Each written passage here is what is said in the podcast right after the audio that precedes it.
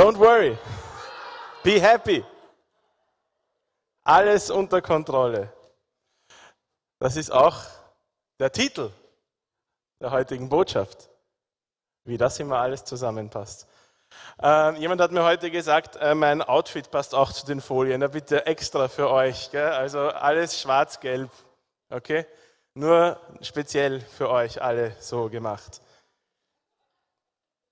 Pastor Martin, Pastor Gerhard haben schon angefangen, über diese Serie zu predigen. Don't worry, be happy. Das weiß wahrscheinlich keiner mehr, weil es war schon wieder eine Woche was anderes dazwischen und unsere Gehirne sind nicht mehr fähig, sich Dinge so lange zu merken, ich weiß. Ähm, aber der Pastor Martin hat vor drei Wochen damit angefangen und dann hat Gerhard die Serie am Vatertag weitergeführt. Und letzte Woche haben wir einen, etwas anderes, einen Einschub gehabt, aber es geht weiter heute mit dem dritten Teil. Und ich weiß nicht, ob sich irgendwer von euch noch erinnern kann, womit der Pastor Martin eigentlich begonnen hat. Kann sich wer erinnern? Dem Lied, ja, sehr schön. Okay, das Lied weiß noch jeder. Nein, ich meine, über welche Bibelstelle er gepredigt hat. Begonnen haben wir generell mit den Seligpreisungen und mit der Bergpredigt von Jesus. Und wir wollen auch da heute anschließen und weitermachen eigentlich. Und wir schauen uns heute Vers 5 an. Also die Bergpredigt, wie wir alle wissen, schätze ich mal voraus, finden wir in Matthäus Kapitel 5. Ähm, und im Vers 5 lesen wir folgenden Vers. Glückselig sind die Sanftmütigen, denn sie werden das Land erben. Jetzt müssen wir uns das vorstellen, wie Jesus da aufgestanden ist damals, ja, und er geht auf diesen Berg hinauf. Gut, Berg ist relativ, ja, für uns Österreicher ist das mehr eine Hügelpredigt gewesen als eine Bergpredigt, glaube ich. Also, äh, es war jetzt kein Großglockner oder sowas in der Art, aber halt ein Hügel, ja, und er stellt sich da hinauf und er fängt an, diese für die damalige Zeit sehr radikalen Aussagen zu treffen. Weil es galt damals im Prinzip das Recht des Stärkeren. Warum haben die Römer damals Israel beherrscht? Nicht, weil sie so viel besser diskutieren konnten als die Israeliten und nicht, weil ihre Pferde schöner bemalt waren als die von den Israeliten, sondern schlicht und einfach, weil sie die meisten Armeen gehabt haben damals und weil sie am besten gewusst haben, wie sie ihre Soldaten einsetzen und deswegen haben sie ein riesiges Reich aufgebaut dort äh, um den ganzen Mittelmeerraum herum. Es galt damals schlicht und einfach, wenn ich stärker war als du und mich niemand anderer daran gehindert hat, dann habe ich mir von dir das genommen, was ich haben wollte. Okay? Ganz einfach. Und Jesus stellt sich dahin und er macht Aussagen, die mit dieser Lebensphilosophie oder mit dieser Kultur oder mit dieser Einstellung nicht zusammenpassen. Die ganze Bergpredigt und, und alles, was er da sagt. Und ganz besonders dieser Vers, was heißt, glückselig sind die Sanftmütigen, denn sie werden das Land erben. Was haben wir für eine Vorstellung, wenn ich das Wort sanftmütig sage? Das Wort oder sanft oder, oder mild oder wie auch immer man das sagen möchte. Ja? Ja, nicht streitsüchtig ist immer gut. Wo komme ich hin, wenn ich sanftmütig bin? Heutzutage. Weil die Kultur und die Art und Weise, wie wir kämpfen, hat sich teilweise verändert, teilweise nicht. Wir wissen, an manchen Orten der Welt herrscht immer noch auch Krieg, wo Menschen mit Waffen gegeneinander kämpfen. Meistens in unserer Geschäftswelt und so weiter passiert das nicht mehr auf dieselbe Art und Weise. Aber die Kultur dahinter hat sich nicht verändert. Im Prinzip geht es immer noch darum, ich dränge mich vor, ich will an die Spitze kommen und wenn es sein muss, kletter ich über die Rücken von anderen Menschen an die Spitze, je höher ich raufkomme, oder? Ich muss jeden Vorteil ausnützen, den ich habe. Ich muss jede Schwäche, die ich an jemand anderem sehe, ausnützen. Das ist nicht sanftmütig. Und ähnlich müssen die Leute damals sich gedacht haben, also, was ist jetzt ernst, Jesus? Die Sanftmütigen werden das Land erben. Was? Was ist ein sanftmütiger Mensch? Weil wenn wir das heute klingen und wenn ich das jetzt nicht in einer Gemeinde sage, wo alle eh schon biblisch erzogen sind und wissen, sanftmütig ist ein gutes Wort. Sanftmütig bedeutet etwas Gutes, weil es steht in der Bibel. Wenn ich das irgendjemandem so sage draußen, ja, sagst du, das ist ein Mensch, der kann nicht überleben so, ja, der wird es nicht weit bringen. Das ist ein Weicher, ist ein Schwächling. Ich habe vor kurzem mit ein paar Leuten diskutiert, nicht in unserer Gemeinde, keine Sorge. Ähm, und zwar darüber, dass die waren der Meinung, wenn jemand blöd daherredet, sprich wenn jemand über sie schimpft oder schlecht hinter ihrem Rücken redet oder ähm, andere Leute gegen sie aufwiegelt oder, oder sie mit Worten sozusagen versucht zu ärgern und so weiter, ja, dann muss man manchmal jemandem mal ordentlich eine reinhauen, ja, und dann ist er schon ruhig. Das war ihre Meinung, ja. Ähm, Habe ich gesagt, ja, das sehe ich ein bisschen anders, ist nicht ganz meine Art und Weise, wie ich jetzt reagieren würde darauf. Daraufhin haben sie gemeint, ja, ich bin halt ein Softie. Ja, ich bin ein großer Softie leider. Ähm, Weichei, Feigling, Waschlappen, ja, zu sanftmütig. Was bedeutet Sanftmut aber wirklich? Was ist gemeint, wenn hier in der Bibel Sanftmut steht? Das hat nämlich nichts mit Schwachheit zu tun. Sanftmut ist nicht Schwäche. Wir können zur nächsten Folie gehen.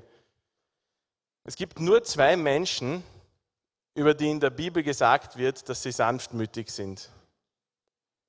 Und der eine ist Jesus selber und er spricht über sich selbst als sanftmütig und als sanftmütiger König. Und der andere Mensch, über den gesagt wird, dass er sanftmütig ist, ist Mose. Und ich glaube, keinen von beiden können wir als Waschlappen oder Schwächlinge bezeichnen im Endeffekt. Also was Mose gemacht hat, ist nicht das, was ein Schwächling macht. Er ist aufgestanden gegen den damals in seinem Gebiet mächtigsten Herrscher überhaupt und hat gesagt, du, Gott hat mir gesagt, du musst unser Volk weggehen lassen. Gell? Und er hat sich getraut, das zu machen. Er ist aufgestanden, er ist aufgestanden, hat das Volk geführt, überall dorthin, wo Gott ihm gesagt hat, dass er das Volk hinführen soll. Und er ist gegen jede Kritik gestanden, er ist gegen viele Schwierigkeiten aufgestanden. Mose war kein Weichei. Und doch sagt die Bibel über Mose, er war sanftmütiger als jeder andere Mensch auf der Erde. So, was bedeutet Sanftmut? Das griechische Wort, was da verwendet wird, wird auch außerhalb der Bibel logischerweise verwendet. War jetzt nicht nur eine Sprache, mit der die Bibel geschrieben wurde und sonst hat man die für nichts gebraucht, sondern Griechisch wurde damals sehr viel gesprochen. Und das Wort wurde auch verwendet, um ein Pferd zu beschreiben, ein wildes Pferd zu beschreiben, das gezähmt wurde. Oder um Medizin zu beschreiben, die ein Fieber in einem Körper kontrolliert. Es geht um Kraft, die unter Kontrolle steht, nicht um Schwäche. Es geht um Kraft unter Kontrolle. Okay? Und was können wir wirklich kontrollieren? Das ist die Frage, die wir uns heute stellen wollen. Was sind die Dinge, die ich wirklich unter Kontrolle habe? Weil wenn es darum geht, dass ich sanftmütig sein soll, wenn es darum geht, dass ich Kraft unter Kontrolle haben soll, muss ich mich fragen, was in meinem Leben kann ich eigentlich wirklich kontrollieren? Ich kann nämlich vieles nicht kontrollieren, oder? Ich kann das Wetter nicht kontrollieren. Ob es jetzt heiß oder kalt ist, darauf habe ich keinen Einfluss. Ich hätte gern manchmal einen Einfluss drauf, aber geht nicht. Ich kann nicht kontrollieren oder nur bedingt kontrollieren, wie die Menschen um mich herum auf, auf mich reagieren. Ich kann nicht kontrollieren, ob auf der Autobahn ein Stau ist oder nicht, wenn ich auf Urlaub fahren will. Es sind viele Dinge, die sich in unserem Leben unserer Kontrolle entziehen. Was sind die Dinge, die wir wirklich kontrollieren können? Ähm, es gibt einen relativ bekannten ähm, Überlebenden von Auschwitz, dem KZ Auschwitz. Ich habe leider den Namen jetzt vergessen. Der hat gesagt, Sie haben meine Frau, meine Kinder, meinen Ehering genommen.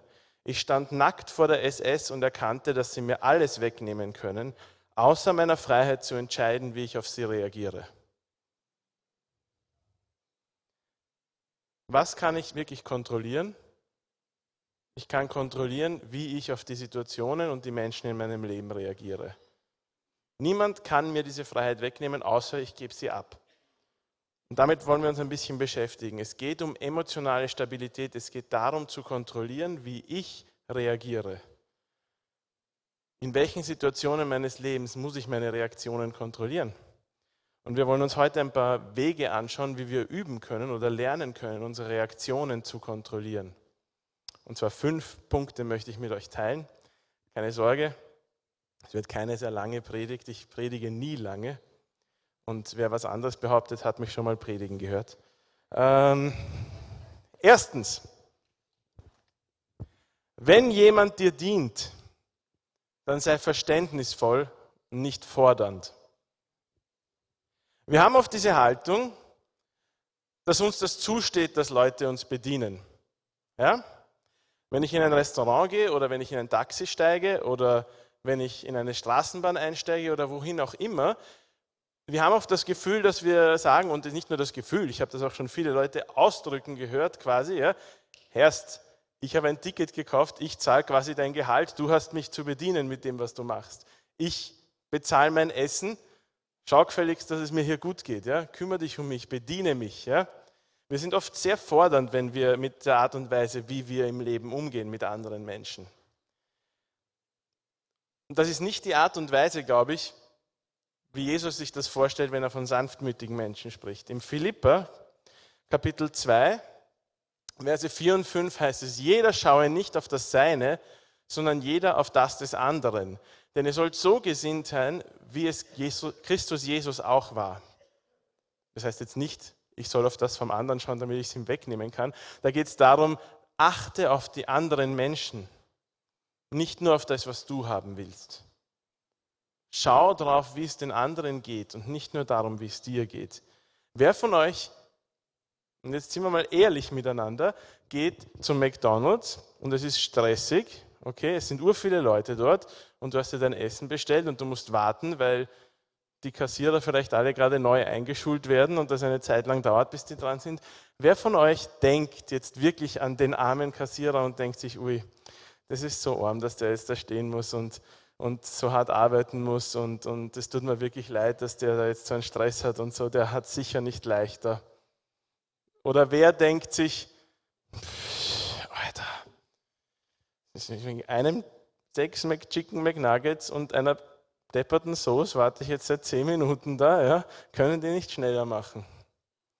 Oder wer steht im Supermarkt an der Kasse und ärgert sich nicht über die Leute, die vor ihm in der Schlange stehen, manchmal. Wer hat sich noch nie über einen Straßenbahnfahrer oder Busfahrer geärgert, der ihm vor der Nase davon gefahren ist? Ja. Wie behandeln wir die Menschen in unserem Leben, die uns dienen, und wie denken wir über sie? Mit welcher Haltung stehen wir ihnen gegenüber? Wir bestellen wo irgendwas, der Kellner vergisst einen Teil unserer Besprechung und das erste Bestellung und das erste, was raus ist, das ist eine Frechheit, das ist eine bodenlose Frechheit. Ja, in Wien können wir das besonders gut, dieses Jammern und Meckern über alles Mögliche, was passiert. Denken wir dran, dass, überlegen wir uns überhaupt mal, warum das vielleicht passiert ist? Ist es, interessiert uns das überhaupt, was in dem anderen Menschen gerade vorgeht? Nur weil das jemand ist, der, dessen Arbeit es gerade ist, hier zu arbeiten, haben wir deswegen ein Recht zu sagen, mir ist es jetzt wurscht, wie es dem geht, der soll sich gefälligst um mich kümmern als Christen. Jeder achte auf das des anderen. Wie können wir sanftmütig handeln in solchen Situationen? Indem wir Menschen mit Respekt behandeln erstmal, weil wir werden gerne mit Respekt behandelt, wenn wir uns irgendwo bewegen so lasst uns die Leute auch mit Respekt behandeln, indem wir uns versuchen, vielleicht ein bisschen in die Gefühle von anderen Menschen hineinzuversetzen und indem wir versuchen, verständnisvoll zu sein.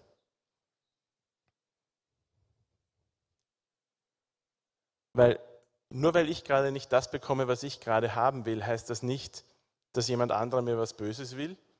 Heißt das nicht, dass jemand anderer mir was wegnehmen will oder was auch immer. Manchmal hat er schlicht und einfach auch gerade Probleme. Und vielleicht, wenn ich ein bisschen Verständnis zeige, funktioniert das Ganze besser im Endeffekt. Wo muss ich noch Sanftmut zeigen? Zweitens, wenn dich jemand enttäuscht, dann sei gnädig und nicht richtend. Eine Tatsache des Lebens ist, andere Menschen werden dich enttäuschen. Wenn dich noch nie jemand enttäuscht hat, dann keine Sorge, das kommt noch. Niemand von uns geht durchs Leben, ohne zu erleben, dass jemand anderer nicht unseren Erwartungen gerecht wird. Im Römer 14, Vers 1 sagt Paulus uns, nehmt den Schwachen im Glauben an ohne über Gewissensfragen zu streiten. Über wen hat sich Jesus, wenn wir uns die Evangelien anschauen, am meisten geärgert? Es waren, ja, okay, danke. Und wer waren die? Was haben die gemacht? Sie waren selbstgerecht und haben über andere geurteilt. Sie haben sich ihr eigenes Ding gebaut und haben sich gesagt, okay, ich bin gerecht, ich halte mich an alles, ich mache alles richtig. Und die anderen sind falsch unterwegs. So eine kleine Geschichte über Stolz gibt es, die mir ich vor Jahren einmal in einem Buch gelesen und seitdem erzähle ich sie immer wieder, weil sie mir gut gefällt. Ähm, so vielleicht kennen sie manche Leute schon, vor allem aus der Jugend. Und zwar, ihr kennt ja alle die Bibel super, ich weiß, ihr wisst alles auswendig sicher, oder? Da gibt es diese eine Geschichte, oder? Wo Jesus zum Tempel geht und er beobachtet zwei verschiedene Männer, die gerade in den Tempel hineinkommen. Und der eine ist ein Schriftgelehrter oder Pharisäer und er geht hinein und der betet, Entschuldige, es fängt mit dem anderen an. Es kommt ein, zuerst kommt ein Zöllner. Was ist ein Zöllner? Ein Zöllner ist nichts anderes als jemand, der Steuern oder Abgaben eingesammelt hat für den Kaiser. Die waren in Israel damals nicht besonders beliebt, sagen wir mal so. Ja, weil die haben den Leuten das Geld weggenommen, das sie dem Kaiser geben mussten und die Leute haben eh nicht so viel gehabt und jetzt bist du nicht besonders beliebt, wenn du dieses Geld auch noch einsammelst. Und teilweise waren sie auch deshalb nicht beliebt, weil sich äh, die auch noch damit, also oft haben sie mehr verlangt, als sie mussten und sich dann selber ein bisschen was in die Tasche gesteckt, wie dem auch sei. Dieser Steuereinnehmer kommt zum Tempel und er kommt mit der Haltung, das ist, was er sagt, ist, Gott, ich bin ein Sünder, sei mir armer Sünder gnädig, bitte hab Gnade mit mir. Und so kommt er hin. Und dann kommt dieser Schriftgelehrte oder Pharisäer und sagt, Gott, danke, dass ich nicht so bin wie dieser sündige, wie dieser sündige Zöllner. Danke dir. Amen. So, und dann fragt Jesus seine Jünger, Multiple Choice Frage, wer von diesen beiden handelt gerade Gott gefällig? Echt? Boah, radikale Antwort. 100 Punkte. Ähm, Jesus sagt ganz klar, der, der mit der Haltung kommt, der versteht, dass er ein Sünder ist, der versteht, dass er Gottes Gnade braucht, handelt so, wie es Gott gefällt in diesem Moment.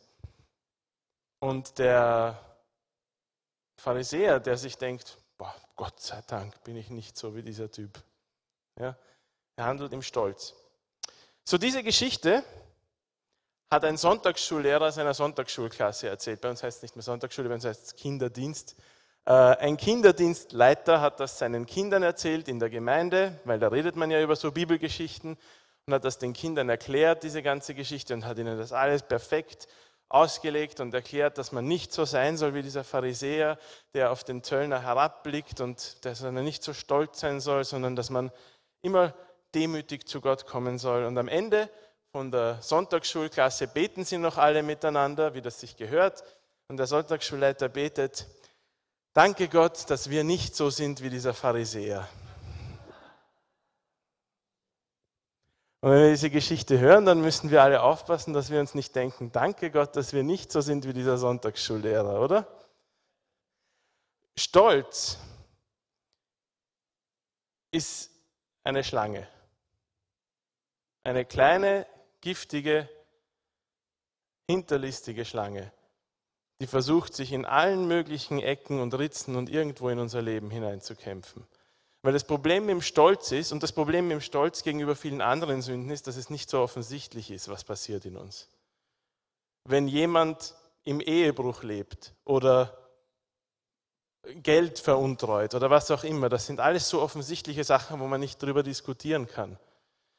Das Problem mit dem Stolz ist, dass ich eigentlich äußerlich alles richtig machen kann, aber innerlich habe ich diese kleine Wurzel in meinem Herzen, ja, die da langsam sich ausbreitet und aufwächst, die mir sagt, ich bin besser als die anderen um mich herum. Und diese Wurzel zerstört dich im Endeffekt hundertprozentig. Sterbensrate 100 Prozent. Es gibt kein Heilmittel, außer zu erkennen, dass ich da Stolz in meinem Leben habe und Buße zu tun und damit zu Gott zu kommen und das abzulegen. Seid vorsichtig wenn es darum geht, über andere zu urteilen und nicht Gnade zu zeigen. Im Galater Kapitel 6, in den ersten zwei Versen schreibt Paulus, Brüder, wenn auch ein Mensch von einer Übertretung übereilt würde, so helft ihr, die ihr geistlich seid, einem solchen im Geist der Sanftmut wieder zurecht. Und gib dabei Acht auf dich selbst, dass du nicht auch versucht wirst, einer, und einer trage des anderen Lasten.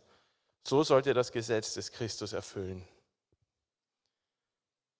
Wenn jemand uns enttäuscht, wenn jemand Fehler macht, wenn jemand versagt, wie reagieren wir dann innerlich? Vor allem, wenn das jemand war, dem wir vielleicht gesagt haben, hey, mach das nicht, das wird in die Hose gehen. Und er macht es dann trotzdem. Und es geht in die Hose. Überraschung, Überraschung. Wie reagieren wir dann? Ich hab's da eh gesagt. Was bist denn so Trottel, dass du das gemacht hast? Ich hab's dir gesagt, die ganze Zeit. Warum hörst du nicht auf mich? Oder reagieren wir in Gnade? Treten wir den, der am Boden liegt, nochmal ein bisschen oder leben wir in der Gnade, die Gott uns gegeben hat? Wir haben vorher gehört von diesem Sketch mit dem Vater unser, wo Gott dazwischen redet. Eine Zeile, wo Gott öfter mal dazwischen reden müsste, ist, glaube ich, wenn wir beten, vergib uns unsere Schuld, so wie wir vergeben unseren Schuldigern. Ich glaube, nicht jeder von uns möchte, dass Gott uns genauso vergibt, wie wir den anderen vergeben. Wenn Gott uns so sehen würde, wie wir auf die anderen schauen, dann würden wir alle manchmal recht alt ausschauen. Oder? Lasst uns gnädig sein, lasst uns sanftmütig sein. Sanftmut bedeutet Kraft unter Kontrolle. Das bedeutet, ich weiß, wer ich bin und ich weiß auch, wenn ich Sachen richtig mache und ich weiß auch, wenn jemand anderer was falsch macht. Aber das heißt nicht, dass ich den anderen damit fertig machen muss, sondern es heißt im Gegenteil, dass ich einen Auftrag habe, dem anderen in Gnade und Sanftmut zu helfen, wieder auf den richtigen Weg zu gehen, weil ich die Person liebe, nicht weil ich zeigen will, wie toll ich bin. Drittens, wenn jemand anderer Meinung ist als ich, was ja nicht passieren kann, aber wenn jemand anderer Meinung ist, dann sei freundlich, ohne nachzugeben. Wann man nachgeben müsste, darauf kommen wir nachher noch. Aber wenn du wirklich der Meinung bist, du hast recht, du bist dir sicher, dass du recht hast, sei freundlich, ohne nachzugeben. Noch eine Tatsache des Lebens, du wirst es nie jedem recht machen, dem du begegnest. Es wird immer Menschen geben, die anderer Meinung sind als du. Es wird immer Menschen geben, die Dinge anders sehen als du die glauben, dass man Dinge anders machen sollte als du, die glauben, dass man anders leben sollte, als du lebst, die nicht der Meinung sind, dass du ihnen vorschreiben solltest, wie sie leben, was auch immer. Es wird immer Meinungsverschiedenheiten geben. Wie gehe ich mit Menschen um, die mit mir eine Meinungsverschiedenheit haben? Noch besser, wie gehe ich mit Menschen um, die sowieso immer ständig und überhaupt mit jedem eine Meinungsverschiedenheit haben? Wer kennt solche Menschen? Ich nicht, gar nicht, niemand. Leute, die immer nur diskutieren wollen, die immer nur streiten wollen, die, sich, die immer nur widersprechen, die sowieso partout, wenn der eine A sagt, sage ich B. Und wenn er B sagt, sage ich C. Und wenn wir die Buchstaben ausgehen, dann fange ich an bei den Zahlen. Ja? Hauptsache, ich kann was dagegen reden. Wie gehe ich mit diesen Menschen um? Das ist ein Test meiner geistlichen Reife. Wie gehe ich damit um, wenn jemand ständig nur dagegen redet? Es gibt generell drei Wege, wie ich damit umgehen kann, wenn mir jemand widerspricht. Entweder ich ziehe mich in Angst zurück, und das ist nicht Sanftmut. Sanftmut bedeutet nicht, dass ich meine Standpunkte aufgebe. Sanftmut bedeutet nicht, dass wenn jemand die Kernpunkte des Evangeliums angreift zum Beispiel und Dinge angreift, wo ich weiß, dass sie biblisch korrekt und richtig sind, dass ich dann einfach sage, naja, na, ist eh wurscht. Diskutieren wir lieber nicht drüber, reden wir nicht drüber, na, bitte, ich will nicht streiten, will nicht streiten. Das ist nicht Sanftmut und das ist auch nicht der richtige Weg. Zornig angreifen ist aber genauso wenig falsch. Ah, genauso wenig richtig, sorry. Genauso falsch. Zurückschlagen, sarkastisch sein, den anderen mit meinen Argumenten fertig machen und wenn ich gerade so richtig in Fahrt bin, dann kann ich den anderen schön blöd ausschauen lassen, oder? Das ist auch nicht, was Sanftmut bedeutet. Was bedeutet Sanftmut? Es bedeutet, dass ich in Liebe handle. Aber ich habe recht. Ich muss ja zeigen, dass ich recht habe, oder? Muss ich jemanden fertig machen, der mir nicht in allem zustimmt? Gibt es irgendwo in der Bibel ein Gebot, wo Gott mir aufträgt, dass ich jede Diskussion in meinem Leben gewinnen muss? Danke. muss ich schauen, dass es darum geht, den anderen so richtig fertig zu machen und darzustellen, dass ich gescheiter bin als er im Leben? Danke. Einigen von euch ist aus der Geschichte vielleicht ein griechischer Feldherr namens Pyrrhos bekannt. Nachdem ist eine Art Sieg benannt, der Pyrrhus-Sieg. Der Typ hat seine Armee in eine Schlacht geführt und hat die Schlacht gewonnen, aber weil sein Gegner in einer so gut verschanzten Position war, hat ihn das so viele Männer gekostet, dass er im Endeffekt nachher den Krieg verloren hat. War das gescheit? Na. Was hat das mit dem jetzt zu tun? Manchmal lohnt es sich nicht, eine Diskussion zu gewinnen, weil ich mehr dabei verliere, als ich gewinne im Endeffekt. Ich habe zwar vielleicht am Ende mein Recht durchgesetzt und ich weiß jetzt, dass ich Recht habe und alle müssen mir unterschreiben, dass ich Recht hatte, aber im Endeffekt habe ich vielleicht eine Beziehung zerstört oder jemanden so fertig gemacht, dass der nie wieder mit mir zusammenarbeiten möchte oder noch schlimmer überhaupt sich nicht mehr traut, irgendwie was zu machen. Im Jakobus 3, Vers 16 und 17 heißt es, denn wo Neid und Selbstsucht ist, da ist Unordnung und jede böse Tat. Die Weisheit von oben aber ist erstens rein, sodann friedfertig und gütig. Sie lässt sich etwas sagen, ist voll Barmherzigkeit und guter Früchte, unparteiisch und frei von Heuchelei. Wenn wir immer gewinnen wollen, wenn wir immer den Kampf suchen müssen in der Diskussion, dann ist das ein Zeichen dafür, dass wir ein Problem mit unserem Ego haben. Weil wenn ich kein Problem mit meinem Ego habe, wenn ich weiß, wer ich bin in Gott, dann brauche ich das nicht, dass ich jede Diskussion gewinne. Und ich muss mich da selber an der Nase nehmen oft, weil wir müssen alle aufpassen mit diesen Dingen, glaube ich. Wenn ich jemanden, wenn ich, wenn ich diskutiere, oder wenn ich diskutieren soll, dann weil es mir um den anderen geht, mit dem ich jetzt gerade diskutiere. Und weil ich in Liebe wirklich glaube, dass diese Person auf einem falschen Weg ist und wenn ich der Person jetzt nicht helfe, den richtigen Weg zu sehen, dann geht sie ins Verderben. Das sind Diskussionen, die man führen muss, natürlich. Aber wenn es um irgendwelche Dinge geht, schauen wir uns die nächste Folie an. Was ist das? Schwere Frage. Eine Tomate, seid ihr euch sicher? Okay. Jetzt kommt vielleicht für alle eine, eine unglaubliche Neuigkeit. Die Tomate ist kein Gemüse. Die Tomate ist ein Obst. Habt ihr das gewusst? Ja, eine, die meisten nicken brav, sehr gut, ich bin begeistert, ihr seid alle Wissenschaftler. Okay, ich habe das auf Facebook gesehen vor kurzem und ich fand das lustig und es passt hier ein bisschen rein, deswegen habe ich mir gedacht, ich teile das mit euch. Und zwar, Erkenntnis bedeutet zu wissen, dass die Tomate ein Obst ist, technisch gesehen. Weisheit bedeutet, die Tomate nicht in den Obstsalat hineinzuschneiden. Und Philosophie bedeutet, darüber zu diskutieren, ob Ketchup jetzt eigentlich ein Smoothie ist. Lasst uns keine Philosophen sein, Leute. Es ist manchmal nicht schlecht zu philosophieren, aber lasst uns nicht anfangen, über Dinge zu streiten, die es nicht wert sind. Versteht ihr, was ich meine? Okay? Sei kein Besserwisser. Im 1. Korinther 1,8 heißt es, die Liebe, die Erkenntnis bläht auf, die Liebe aber baut auf. Auch wenn du es besser weißt, musst du es nicht jedem auf die Nase binden. Sanftmut bedeutet Kraft unter Kontrolle, wie wir schon gehört haben.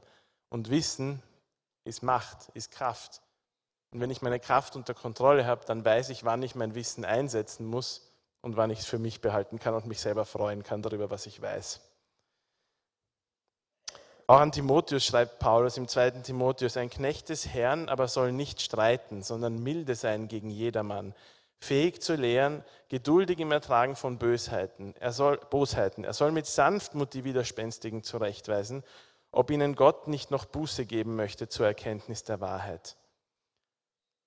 Leute, und für alle, die irgendwo leiten, in einer Live-Gruppe, in einer Dienstgruppe, irgendwo sonst oder wo auch immer. Sanftmut ist eine Voraussetzung für geistliche Leiterschaft.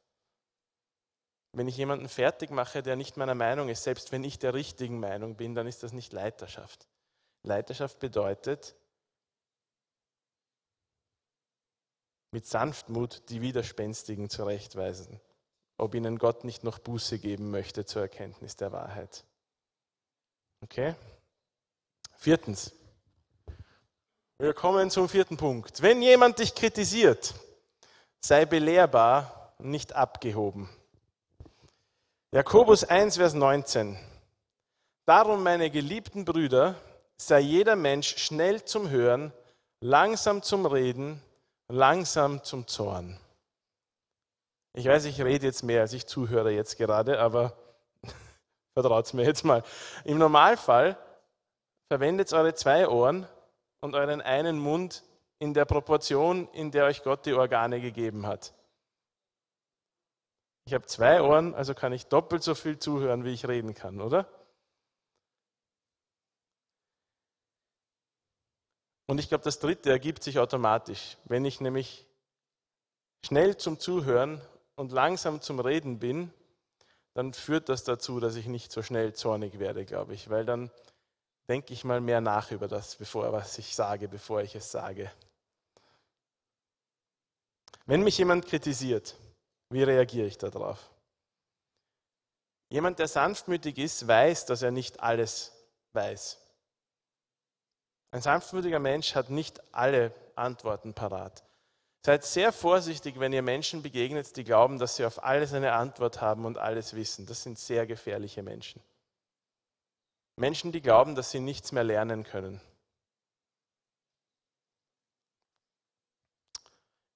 Die Weisesten sind die, die am willigsten sind zu lernen. Wann hast du das letzte Mal zugegeben, dass du im Unrecht warst?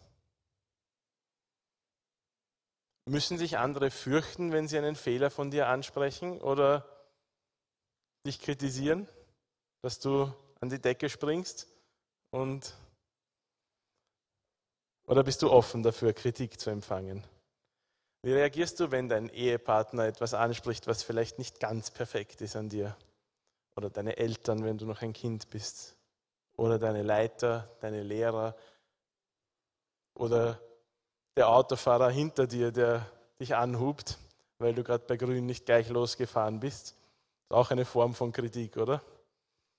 Wie reagieren wir auf Kritik in unserem Leben? Wir können von jedem lernen, im Endeffekt. Eltern können von ihren Kindern lernen. Ohren auf, Gläubige können von Ungläubigen lernen. Nochmal, ich weiß, ihr könnt alle die Bibel auswendig, also kennt ihr auch alle die Geschichte von Bileam, oder? Ich sehe ein paar un unverständige Gesichter in die Luft starren. Bileam war ein Mann im Alten Testament und auf die Umstände kann ich jetzt nicht eingehen, weil sonst wird das wirklich eine lange Predigt. Ähm, auf jeden Fall war der auf dem Weg unterwegs und da stand ein Engel, der ihn töten wollte. Und Gott hat im Endeffekt seinem Esel erlaubt, ihn zu warnen vor diesem, ähm, vor diesem Engel. Im Endeffekt hat Gott dem Esel erlaubt zu sprechen sogar und ihm zu sagen, Herrst, Vorsicht. Und dazu gibt es eine Geschichte, die ein Bibelschulprofessor seinen Schülern einmal erzählt hat, die ich euch gern weitererzählen möchte. Und zwar hat er gesagt, Leute, wenn ihr euch von meinem Kurs irgendetwas merkt, dann merkt euch Folgendes. Gott sprach zu Biliam durch seinen Esel. Und er spricht seitdem immer wieder durch Esel. So, Falls sich Gott entscheiden sollte, durch dich zu sprechen, musst du nicht zu viel von dir selbst denken. Und wenn du jemandem begegnest wo nach den ersten paar Worten schon klar ist, was er ist, dann hör ihm trotzdem zu. Denn Gott sprach zu Biliam durch seinen Esel und er spricht seitdem immer wieder durch Esel. Leute, es ist ganz egal, wer uns begegnet und wer uns kritisiert. Gott kann jeden gebrauchen, um in unser Leben hineinzusprechen. Und keiner von uns steht so hoch, dass wir uns denken müssen, mir kann niemand etwas sagen. Wenn ich an dem Punkt bin, und das immer wieder beim Stolz von vorher, dann habe ich ein riesiges Problem. Und vielleicht denkt sich jemand, na, ich muss nicht auf das hören, was mir irgendjemand sagt. Dafür bin ich schon zu geistlich. Oder ich muss nicht auf das hören, was mir Ungläubige sagen, weil ich bin Christ. Warum sagt mir Gott das nicht direkt und spricht mit einer Stimme hörbar aus dem offenen Himmel in mein Leben hinein? Gott verwendet die Wege, die er möchte. Und es ist unsere Aufgabe, zwei offene Ohren zu haben und nur einen Mund zum Sprechen. Lasst uns belehrbar sein im Leben. Okay? Fünftens, wenn dich jemand verletzt, sei proaktiv und nicht reaktiv. Jetzt lesen wir ein bisschen eine längere Stelle. Im Römer Kapitel 12 vom Vers 17 bis 21 steht, vergeltet niemand Böses mit Bösem. Seid auf das bedacht, was in den Augen aller Menschen gut ist. Ist es möglich, so viel an euch liegt, so haltet mit allen Menschen Frieden. Rächt euch nicht selbst, Geliebte, sondern gebt Raum dem Zorn Gottes, denn es steht geschrieben, mein ist die Rache, ich will vergelten, spricht der Herr. Wenn nun dein Feind Hunger hat, so gib ihm zu essen und wenn er Durst hat, dann gib ihm zu trinken. Wenn du das tust, wirst du feurige Kohlen auf sein Haupt sammeln. Lass dich nicht vom Bösen überwinden, sondern überwinde das Böse durch das Gute.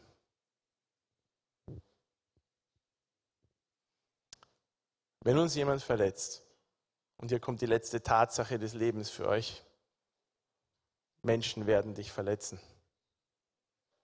Es werden uns Menschen enttäuschen, wir werden Meinungsverschiedenheiten mit Menschen haben, und es werden uns Menschen verletzen in unserem Leben. Wer von euch ist noch nie verletzt worden? Alle sind schon mal verletzt worden, sehr gut. Dann könnt ihr mir alle antworten auf meine nächste Frage. Wie reagiert ihr normalerweise, wenn ihr verletzt werdet? Mit dem rede ich kein Wort, ja, das ist eine Möglichkeit. Wie reagierst du, wenn du verletzt wirst? Zurückschlagen oder mich rächen sind alles nur Formen von Reaktionen. Vergebung und in Vergebung zu handeln ist proaktiv. Warum? Weil ich mich vorher dazu entscheiden muss. Und weil ich mich vorher dazu entscheiden kann. Ich muss nicht warten, bis mir jemand was antut, um mich zu entscheiden, dass ich vergeben möchte und dass ich in einer vergebenden Haltung leben, leben möchte.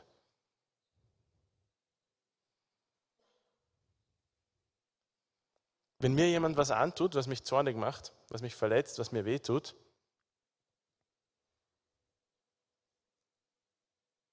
und ich erlaube dem, dass er mich zornig macht, ja, wir sagen oft über Leute, ja, du regst mich so auf. Du machst mich so wahnsinnig, du nervst mich. Dann erlauben wir diesen Menschen, unsere Emotionen zu kontrollieren. Wenn ich jemand anderem sage, durch das, was du tust, kannst du mich wütend machen, dann erlaube ich, dass diese andere Person meine Emotionen kontrolliert. Und das ist keine Position der Stärke, das ist eine Position der Schwäche, weil ich gebe die Kontrolle ab.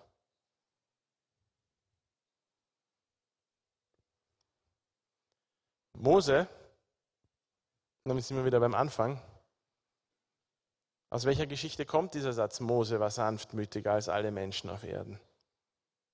Wir lesen darüber im 4. Mose 12. Seine Schwester und sein Bruder regen sich über ihn auf aufgrund der Frau, die er geheiratet hat. Und ärgern sich über ihn und werfen ihm alles Mögliche vor. Und erheben sich über ihn und sagen, warum spricht Gott zu Mose? Kann nicht Gott auch zu uns sprechen? Warum sind wir nicht so hoch gestellt wie Mose? Und wie reagiert Mose? Er sagt nichts, er klagt sie nicht an, er überlässt Gott die Antwort. Und Gott kümmert sich darum. In dem Vers 3 in diesem Kapitel steht, Mose war sanftmütiger als alle Menschen auf Erden. Er rächte sich nicht, er wartete, was Gott tut. Und nachdem Gott eingegriffen hat und als Moses Schwester aussätzlich geworden war, hat er gebetet für die, die ihn angeklagt haben und die ihn verletzt haben und Gott um Gnade gebeten für seine Schwester. Sanftmut bedeutet Kraft unter Kontrolle. Das bedeutet, ich weiß, was ich für eine Kraft habe und es bedeutet, ich weiß, wer ich bin. Es bedeutet auch, ich weiß, dass ich berufen bin, den anderen zu lieben.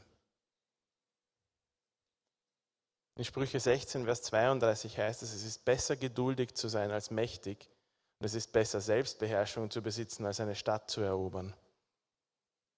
Du hast die Wahl, wer deine Gefühle kontrolliert. Ganz schlicht und einfach. Irgendetwas wird immer deine Gefühle kontrollieren. Entweder du oder andere Menschen und deine Umstände. Deine Gefühle werden immer entweder von dir kontrolliert werden oder von, den, von anderen Menschen und deinen Umständen. Und du entscheidest, ob deine Gefühle von deinem Charakter kontrolliert werden sollen oder von dem, was um dich herum passiert. Du hast die Wahl. Schauen wir uns nochmal an, welche Verheißung Gott denen gibt, die sanftmütig sind. Er sagt, selig sind die Sanftmütigen, glückselig sind die Sanftmütigen, denn sie werden das Land erben. Ich fand das sehr interessant, weil wer von denen, über die wir jetzt gesprochen haben, hat wirklich physisch ein Land geerbtet? Der KZ-Überlebende hat kein Land erobert. Jesus hat, als er hier auf der Erde als Mensch gelebt hat, kein Land erobert. Er wurde kein König, er hat keine Krone aufgesetzt bekommen, als er hier auf der Erde war. Und Mose, und das fand ich sehr interessant, der einzige Mensch in der Bibel, abgesehen von Jesus selber, über den drin steht, dass er sanftmütig ist, ist der, der das Volk Israel zum Rand des Land Kanaans geführt hat, aber nicht hinein durfte. Selig sind die Sanftmütigen, denn sie werden das Land erben. Was haben die für ein Land geerbt? Sie haben ihre Feinde besiegt, weil sie nicht erlaubt haben, dass ihre Feinde ihr Leben kontrollieren. Jeder von denen, von denen wir jetzt sprechen, hat seine Feinde überwunden, indem er ihnen nicht erlaubt hat, ihr Leben zu kontrollieren.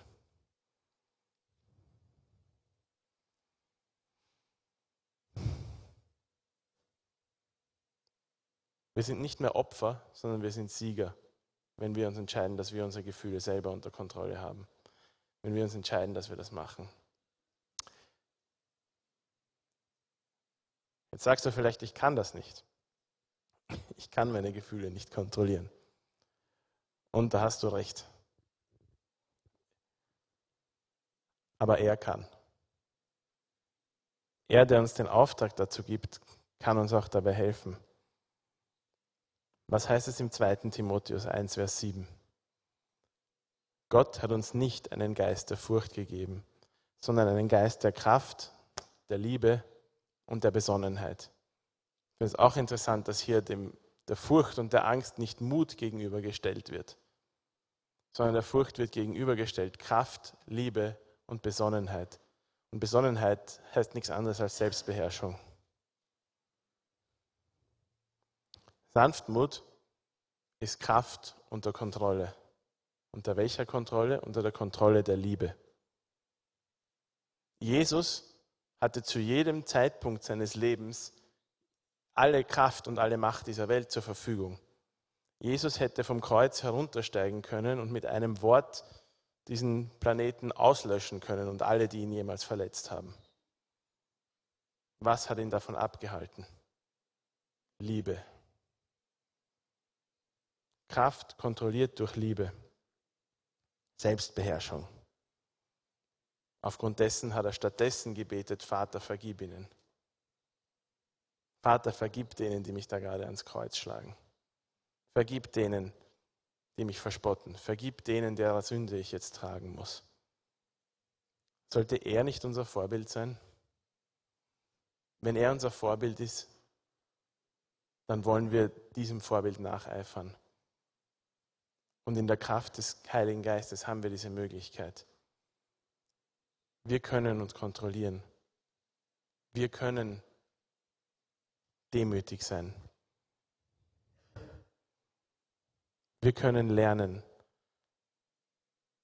dankbar zu sein und nicht fordernd, Verständnis zu zeigen. Wir können lernen, gnädig zu sein, anstatt zu urteilen. Wir können lernen, belehrbar zu sein und nicht abgehoben.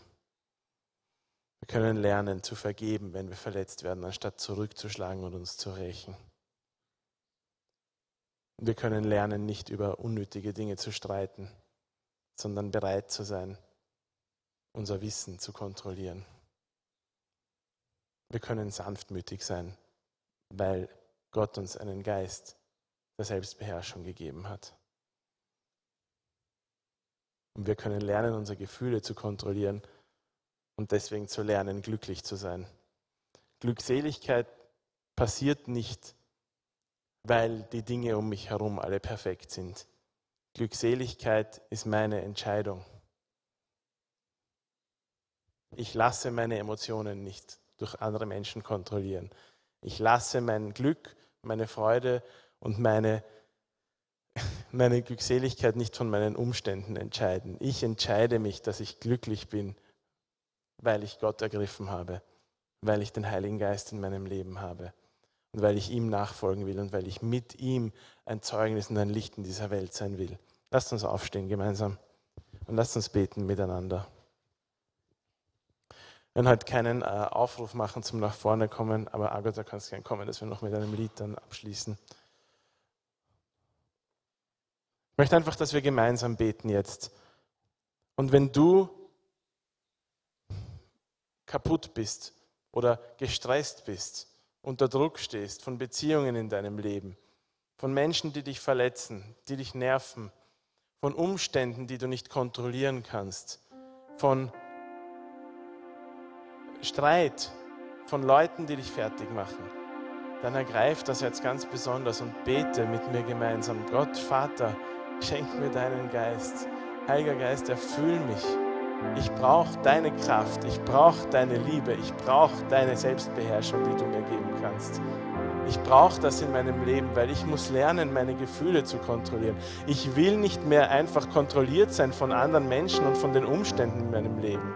Ich will, dass du die Kontrolle hast, Herr, in meinem Leben. Ich will lernen zu lieben und ich will lernen, aus Liebe heraus zu handeln, in allem, was ich tue.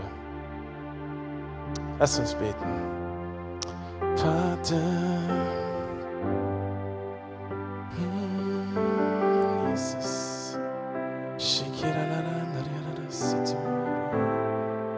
Vater, Herr, wir bringen dir unser ganzes Leben hin heute Abend, Herr. Und wir danken dir, dass du es uns möglich gemacht hast, zu dir zu kommen. Wir danken dir, Jesus, dass du aus Liebe gehandelt hast. Wir danken dir, dass du nicht zurückgeschlagen hast, Herr, sondern dass du die andere Wange hingehalten hast, Herr. Jesus, wir danken dir, dass du aus Liebe am Kreuz geblieben bist, dass du aus Liebe am Kreuz unsere Sünden getragen hast. Wir danken dir, dass du aus Liebe dich entschieden hast, für uns zu sterben, dass du wieder auferstanden bist, Herr, und dass du uns den Weg zum Vater geöffnet hast und dass wir kommen dürfen und dass du uns den Heiligen Geist gesandt hast, dass wir ihn empfangen dürfen. Und Heiliger Geist, ich bitte dich, Herr, dass du jetzt unsere Leben erfüllst mit deiner Kraft, mit deiner Liebe und mit deiner Selbstbeherrschung, Herr. Herr, dass wir in deiner Kraft vorangehen können und Herr über unsere Gefühle sind, Herr über unser Leben sind, Herr. Dass wir zu den Siegern werden und nicht zu den Opfern, weil wir in deiner Kraft, Herr, die Kontrolle übernehmen über unsere Emotionen und über unser Leben, Herr. Ich danke dir, Jesus, für das, was du für uns getan hast. Und ich danke dir, Heiliger Geist, für dein Wirken hinter uns. Danke, dass du ein Geist der Kraft, der Liebe und der Besonnenheit bist. Danke, dass wir keine Furcht haben müssen vor irgendwelchen Umständen und, und Dingen, die um uns herum passieren, weil wir in dir leben, Heiliger Geist. Danke, Herr, dass du jeden Einzelnen, der heute Abend die Entscheidung treffen will, sich mit dir zu verbünden und mit dir gemeinsam den Sieg zu erlangen, deine Kraft schenkst. Namen Jesu. Amen.